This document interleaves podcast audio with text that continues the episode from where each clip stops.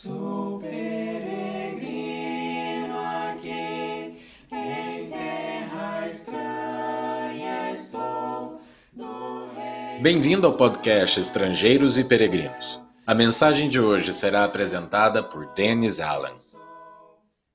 Se você já acompanha nossos podcasts por algum tempo, sabe que quase todos os dias nós temos uma mensagem curta, 5, 6 minutos, uma vez por semana, uma mensagem maior, talvez 20 a 30 minutos na sexta-feira.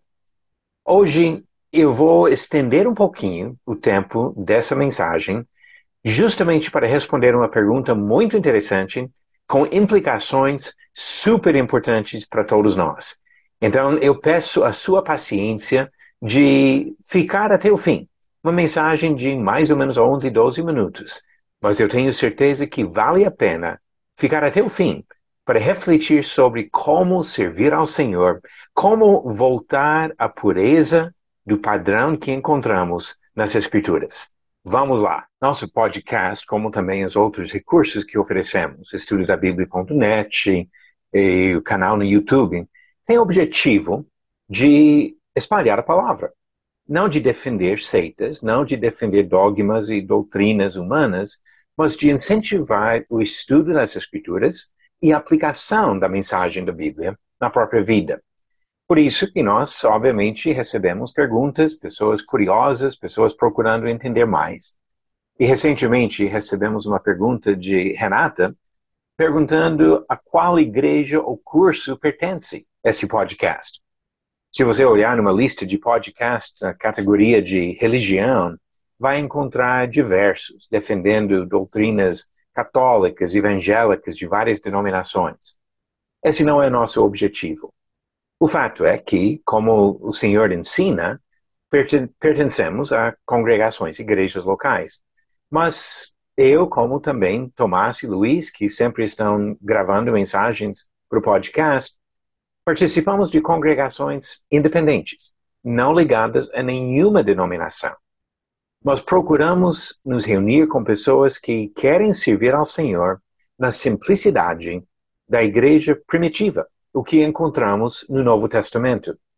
Lembrando que Jesus deixou os apóstolos para ensinar a palavra, que quando pessoas foram convertidas a Cristo, começaram a se reunir, lembrando da morte de Jesus na ceia do Senhor, adorando ao Senhor com cânticos, louvores, orando, estudando juntos, ouvindo mensagens para compreender melhor a vontade do Senhor na sua vida.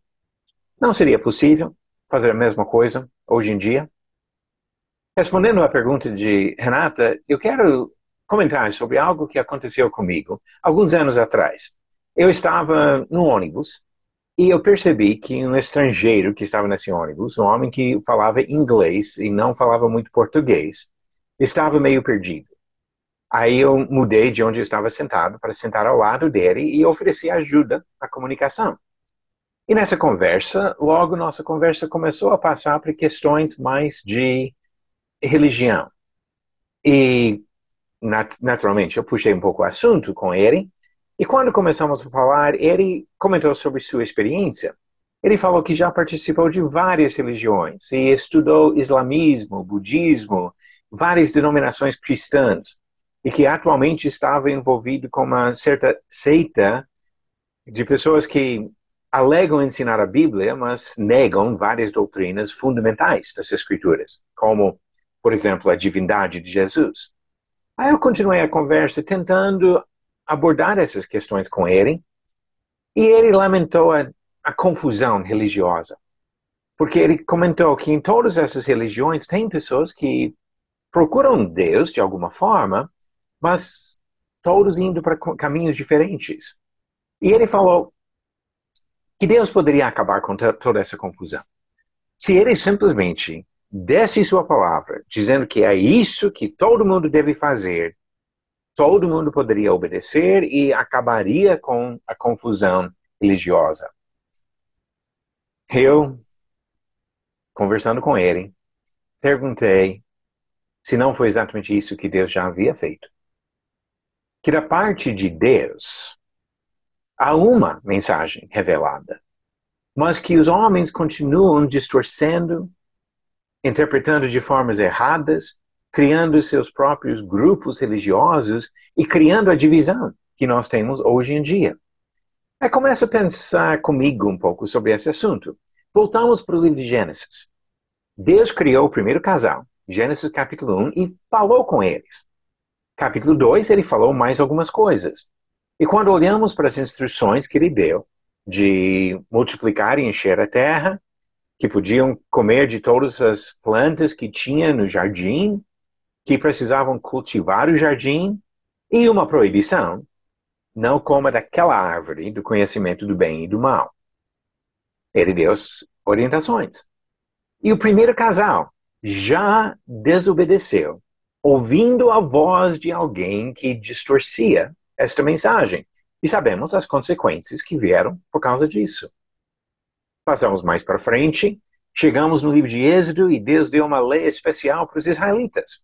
Agora, todo mundo poderia, pelo menos dentro da, daquela família, daquela nação, todo mundo poderia respeitar a lei do Senhor. Mas o que que Jesus encontrou?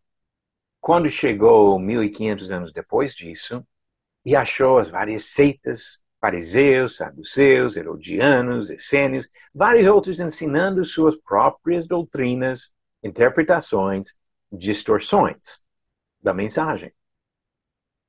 Mas nesse caso, foi o próprio Senhor que desceu aqui para revelar sua palavra. Jesus não somente falou a verdade, ele é a verdade. E ele andou entre os homens, mostrou sinais para confirmar a sua palavra, deu o maior sinal na ressurreição. E o que que os homens fizeram nos séculos depois? mesmo partindo de uma mensagem, um evangelho que Jesus e os apóstolos pregaram, começaram a distorcer essa mensagem. Alguns negaram a divindade de Jesus. Outros introduziram sistemas de organização diferentes para dar mais poder e autoridade para alguns homens. Esqueceram das qualificações que ele deu para aqueles que serviriam como pastores, bispos, presbíteros, começaram a criar uma hierarquia nacional mundial sobre as igrejas, algo que ele nunca pediu. A simplicidade do Novo Testamento é outra coisa. Prega o Evangelho, pessoas convertidas a Cristo começam a se reunir em congregações locais, onde estão, para servir ao Senhor. Coisa simples. Organização simples. Pastores escolhidos dentro da própria congregação homens qualificados conforme a, a palavra que o próprio Senhor revelou. Porque Jesus mandou os apóstolos a defender a mensagem dele. Ele disse em João 14, versículo 6, Eu sou o caminho e a verdade e a vida. Ninguém vem ao Pai senão por mim. E também ele falou que quem rejeita essas palavras seria julgado. João capítulo 12, versículos 48 e 49.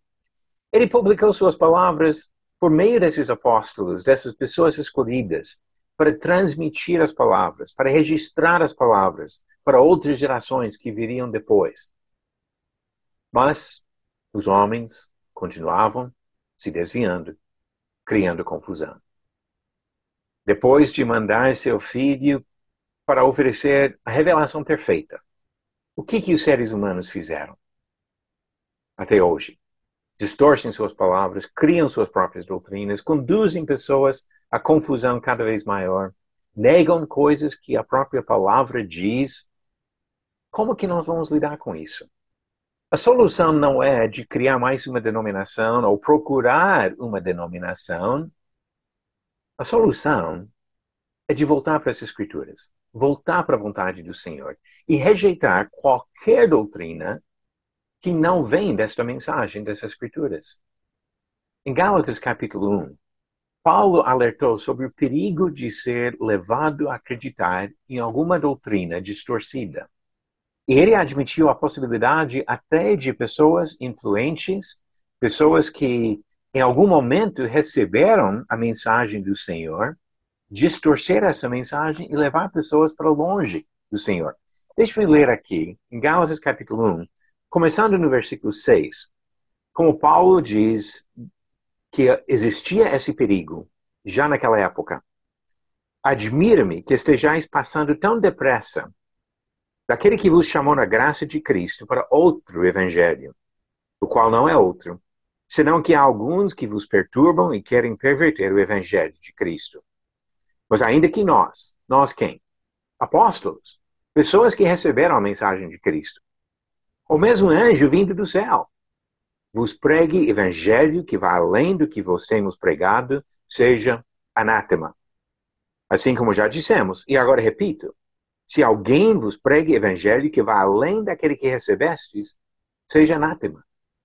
Qualquer acréscimo, qualquer distorção da mensagem que vem nas Escrituras deve ser rejeitada.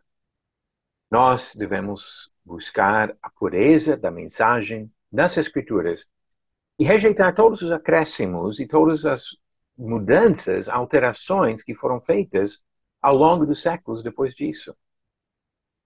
Então, voltando para a questão de Renata, eu participo de uma congregação de pessoas que querem só servir a Cristo. Nós não temos algum nome exclusivo, nós não pertencemos a algum grupo de igrejas, alguma linhagem, alguma denominação. Não defendemos doutrinas de algum suposto profeta ou apóstolo, a não ser os apóstolos e profetas que escreveram as suas mensagens nas Escrituras. Queremos ser cristãos, simplesmente cristãos, e mais nada. E convidamos você e todos os ouvintes a buscar a mesma coisa. Vamos procurar entender e aplicar a vontade do Senhor em nossas vidas, sem acréscimo, sem alteração, procurando ser simplesmente discípulos de Jesus Cristo, caminhando para a eternidade na presença do Senhor. Obrigado por nos acompanhar nessa jornada pelas Escrituras. Volte amanhã para ouvir mais uma mensagem do podcast Estrangeiros e Peregrinos.